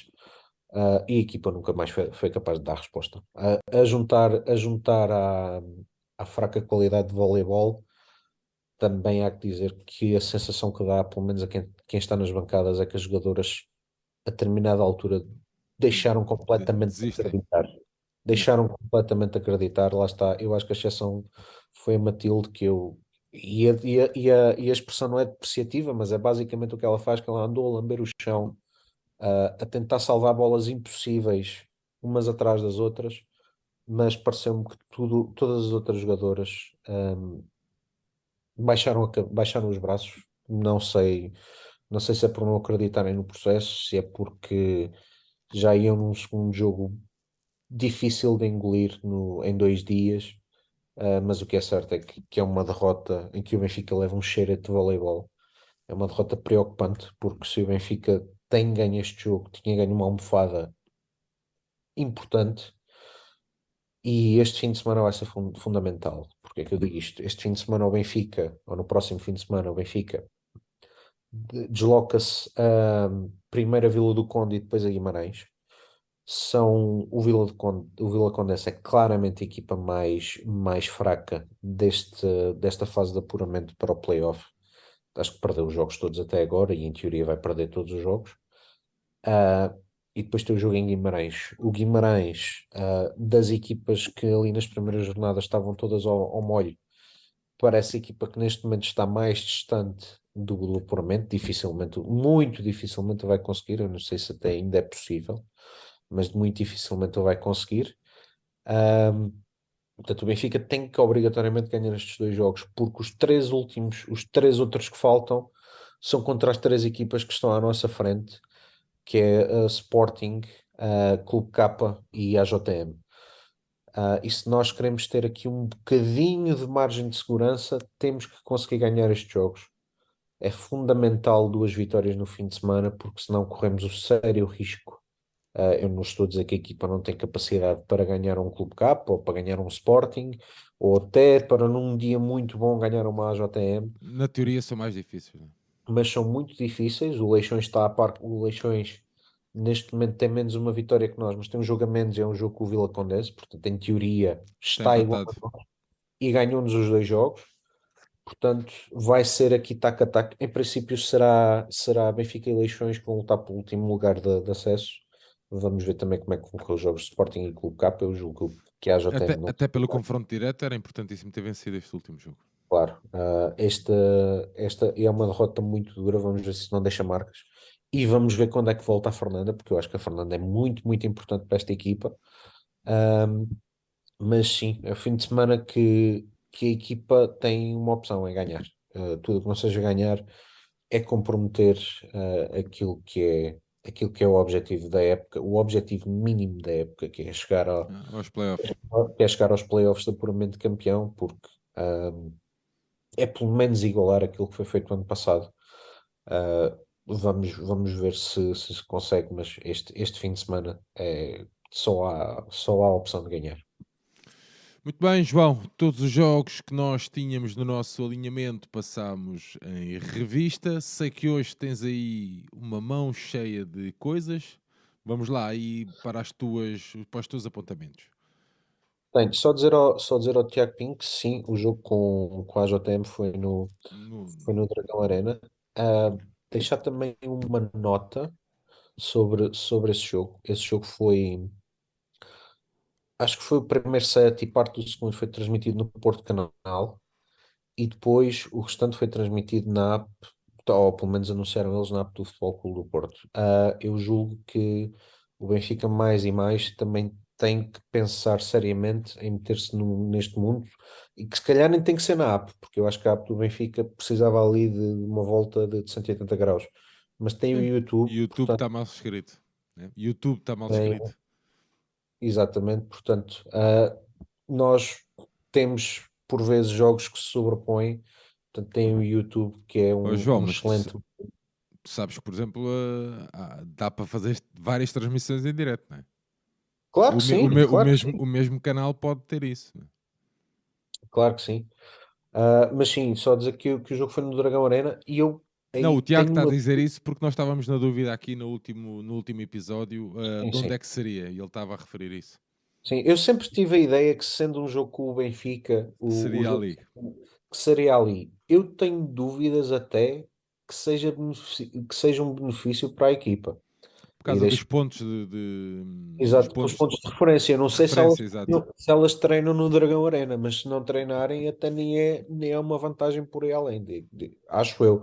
Yeah. Mas, mas sim, foi lá e, e, e, acho que podemos ter por garantido que jogos com Benfica ou Sporting vão ser sempre lá, pelo menos estes. Uh, em, relação, em relação a notas, deixa-me lá ir buscá-las, porque pá, isto. Eu tenho que. Anda, estou aqui. Uh, para começar, um, a nota, a nota que se, que se impõe é eu estou à espera que o Tiago Godinho dê a data para nós irmos ver uma equipa de, um jogo da nossa equipa de polo aquático no feminino, que é uma promessa que eu tenho feito a mim mesmo e que este ano não pode escapar. Se ele quiser ir, está, está bem-vindo. Eu estou aqui a ver que o próximo jogo delas é só em março, é na, em casa, ou seja, em Algés mas fica à espera a ver se ele se quer juntar a, a esta luta. Mas o Algés não estava com... agora, agora a sério, a piscina não tinha tido aí uns problemas também por causa de, das inundações? Epá, se queres que eu te diga, não sei, porque na altura em que foram as inundações eu estava na Alemanha, portanto okay. eu não acompanhei as notícias então, na altura. Tinha apanhado aí uma, que havia aí um problema qualquer, mas sim, mas diz, desculpa João.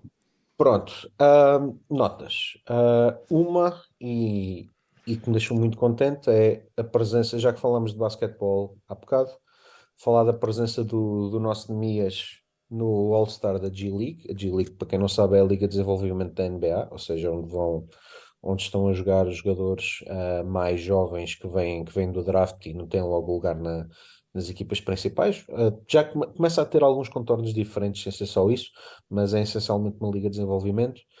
Uh, portanto, o, Nemias foi selecionado para estar no All-Star da G-League e que também vai ter transmissão na, na Sport TV no dia, no dia 19 de fevereiro, deve ser horas antes do, do All-Star da NBA, porque também vai ser no mesmo dia e, e fico muito contente que lá estejam Jeremias. É um, é um bom reconhecimento e pode ser que seja o caminho para ele conseguir novo contrato na NBA e numa equipa que tenha juízo. Uh, uma nota que eu sei que diz muito uh, sobre os europeus de ciclismo de pista, uh, com medalhas de prata para, para, o Rui, para o Rui Oliveira e de ouro de, de campeão da Europa para, para uma atleta extraordinária. E que eu sei que tu queres também dar um toque sobre isso, que é, que é a nossa Tata Martins que daqui por um ano eu espero que eu espero que estejamos a vibrar com ela em, em Paris. Paris. Porque, porque é uma atleta extraordinária e que, que eu acho que nos vai dar muitas alegrias.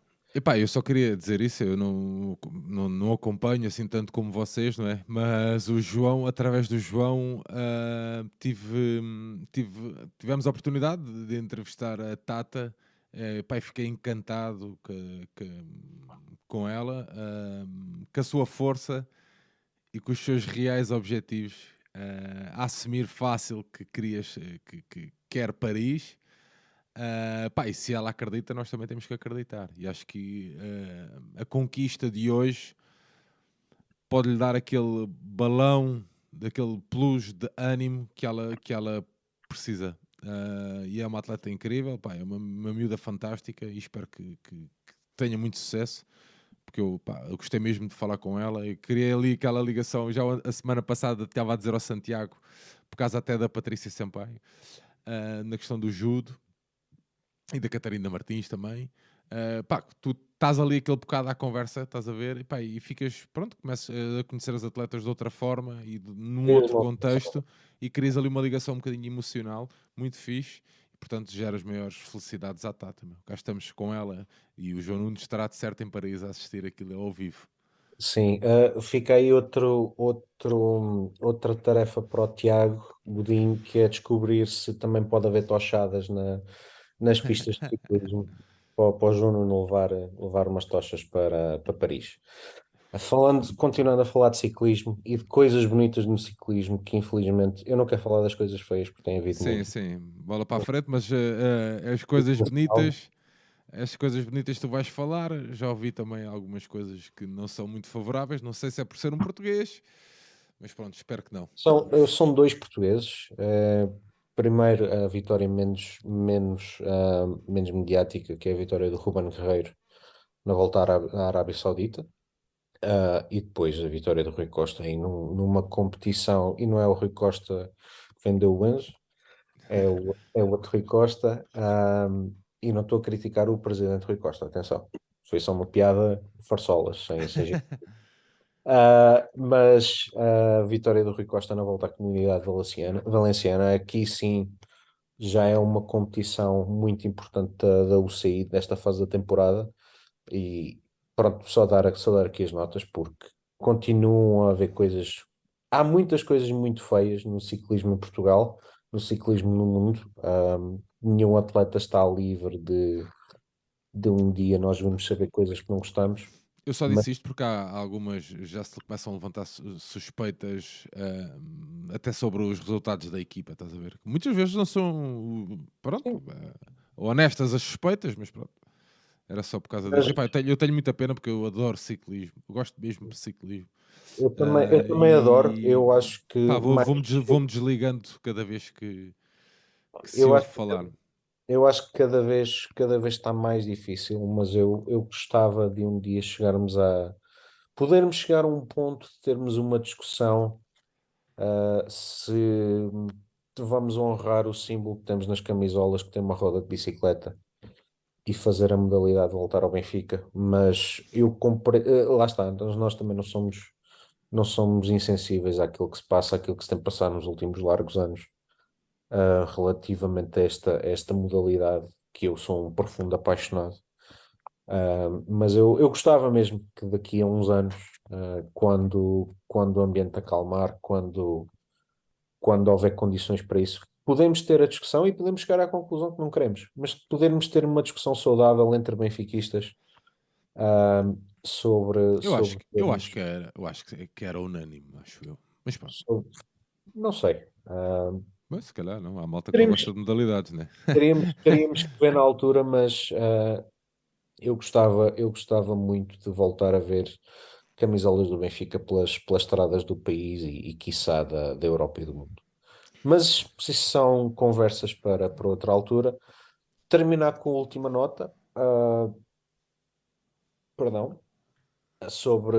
Acaba por estar ligada a, também ao anúncio da Eleven deste fim de semana dar, eh, ter os canais em, em, sinal, em sinal mas para chamar a atenção para a malta que se interessar e gostar deste tipo de coisas, que hum, temos um dos maiores espetáculos uh, desportivos do ano a acontecer este fim de semana nos Estados Unidos, uh, com, com, o Super Bowl, com o final da, da NFL.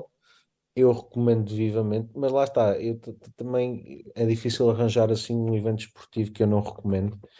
Uh, Quem é que vai atuar lá no intervalo? Eu não sei porque eu nunca vejo o intervalo. Eu ah, só okay. conto todos os outros. Eu gosto de ver o jogo, não gosto de ver o intervalo. Uh, portanto, eu nem faço ideia quem é que vai atuar, para ser, para ser completamente sincero. Uma espécie de taça da Liga, final da taça da Liga lá dos é, americanos, não é? É quase isso. Okay. É, quase, é, quase, isso. É quase isso. Uh, eles um dia, não sei se vão pensar vender aquilo para a Arábia ou, ou para outro sítio qualquer, mas um, de facto eu acho, eu acho que o desporto uh, o desporto é interessante, não é, não é o tea de toda a gente, mas uh, é uma, uma boa oportunidade para, para, ficarem a conhecer o, para ficar a conhecer o desporto. Aliás, há, eu sei que há equipas também em Portugal e um dia também gostava de ver um jogo em Portugal, mas para já quem gosta eu aconselho a, a experimentarem porque é um jogo, ao contrário do que as pessoas pensam, aquilo é um jogo de estratégia e menos de força física uh, e é muito interessante. Para além de todo, toda, todo o espetáculo americano que nós sabemos que, que é sempre ali imposto, mas pronto, deixar, deixar aí essa, essa nota de, de Super Bowl no, no, domingo. É um Super Bowl fraquinho, porque não tem equipa que eu gosto, mas assim como assim, uh, vale, vale sempre muito a pena ver. Muito bem. João, qual é a equipa que tu gostas já agora? É os, é os cabeças de queijo. Os cabeças de queijo. Ok, muito bem. São Ficamos por aqui. É, é, a única, é, é a única equipa que veste de verde que eu apoio. Ok. Porra, livra-te. João, estamos a chegar então aqui ao final do nosso episódio, altura das despedidas. Vamos lá, João. Sim, uh, deixar, deixar um abraço à malta, notar que o Tiago Godinho fugiu um, quando, quando foi pedindo a sua colaboração e isso há de ser, hum, há de ser cobrado em devida altura. Deixar um abraço à malta toda que, que, nos, que nos viu e ouviu e vai ouvir nos próximos dias, que aparece nos pavilhões. Uh, que este fim de semana ainda por cima não temos futebol, uh, não, não, temos futebol, ponto, acho eu, porque mesmo o feminino uh, agora para, para, para a seleção, isso darei a nota a semana que vem. Mas há muito bem, continua a haver muito Benfica para, para apoiar por esses pavilhões desse, deste país. Um, e é isso, deixar-te um abraço aqui num programa um bocadinho com mais contingências porque o Vitória do Posto se negou, uh, mas deixar-lhe também ele um abraço, um abraço ao João Nuno, um abraço ao Gonçalo que estava no chat, um abraço a, a todos, viva ao Benfica e apareça nos pavilhões. É isso mesmo, terminamos então assim este episódio 115 do nosso Modalidades Benfica. Assino fácil, mais de 200 horas dedicadas ao ecletismo do Sport Lisboa Benfica. Ainda não são as suficientes para ter aqui uma Joana Soeiro, mas temos aqui o nosso João Santos que também a representa a representar bem o Benfica. João, deixar-te um grande abraço, meu amigo, e agradecer-te pela tua disponibilidade mais uma vez. E à malta toda que nos acompanhou esta noite, deixar-vos também um grande, grande abraço e um convite. Se tiverem algum interesse, amanhã, uh, no final do jogo de futebol, estaremos aqui para fazer o rescaldo. Por essas 8 da manhã, não é o rescaldo, por essas 8 da manhã, 9 da manhã, teremos então mais um episódio do Brinco do Batista, o brinco que os mandariões andam desaparecidos. E no final da semana, temos então disponível para todos de forma gratuita, né? em todos os, os, dispositivos de podcast, o nosso, a nossa história gloriosa. Não se esqueçam de deixar também o vosso feedback e irem interagindo então connosco nas redes sociais. Se ainda não o fizeram, não se esqueçam de subscrever aqui o nosso canal. Deixar-vos um grande abraço, uma boa noite e o final de uma boa semana. Viva o Benfica. Um abraço, João. Um abraço.